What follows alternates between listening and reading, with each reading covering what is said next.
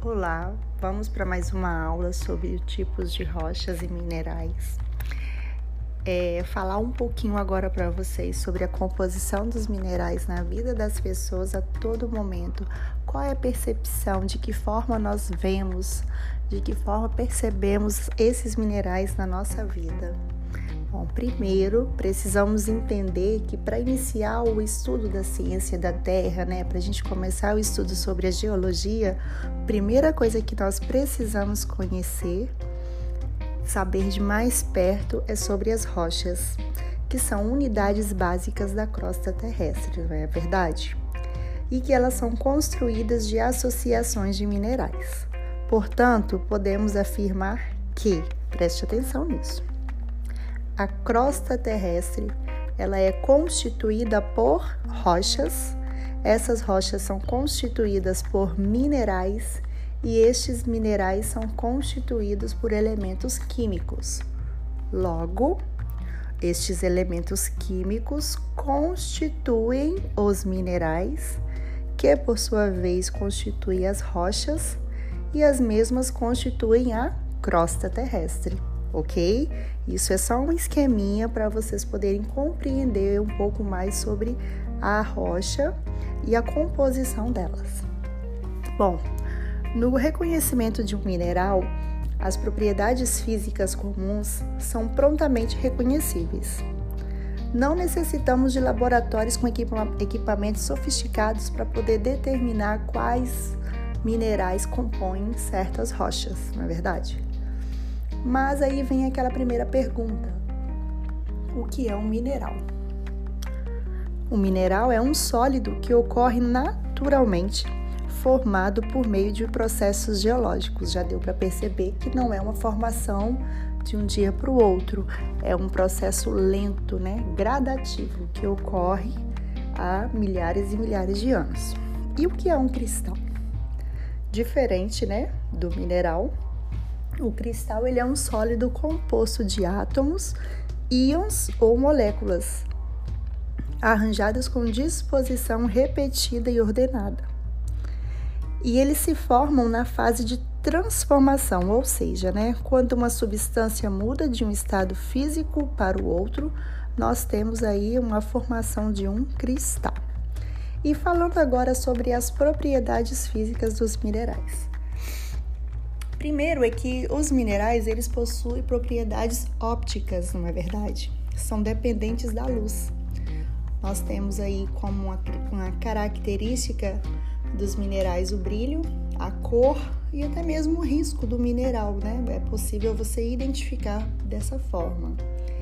E nós, eu vou citar para vocês alguns dos principais minerais formadores de rochas.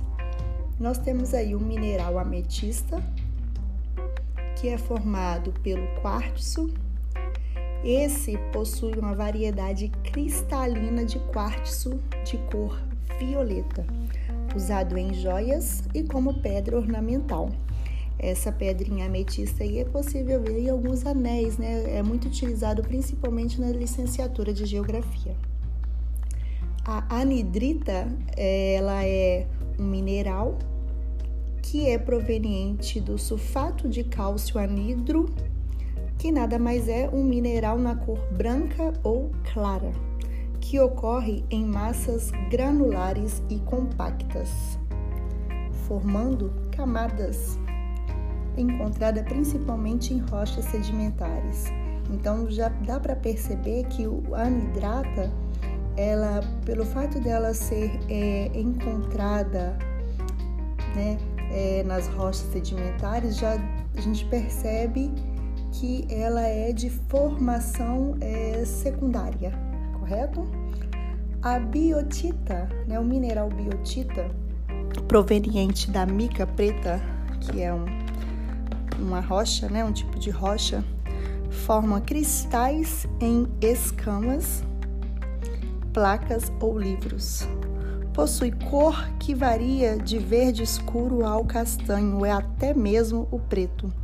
Possui um brilho reluzente. E ele é um dos minerais mais abundantes na natureza, ocorrendo em rochas ígneas ou magmáticas, né, como nós chamamos, sedimentares e também as metamórficas. Então, ó, biotita aí, ó, vamos lembrar, é possível encontrar em todas as rochas, né? Todas as classificações de rochas. A calcita, por sua vez, que é um mineral proveniente do carbonato de cálcio, ele é um mineral muito difundido. A sua cor varia de incolor a branca. É um mineral importante das margas e arenitos e calcários. Gente, muito interessante é, falar sobre a calcita. Preste atenção.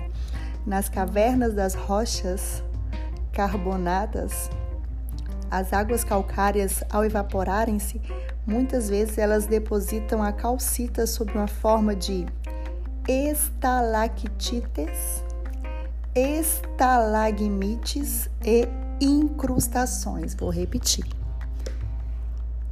Estalactites, estalagmites e incrustações.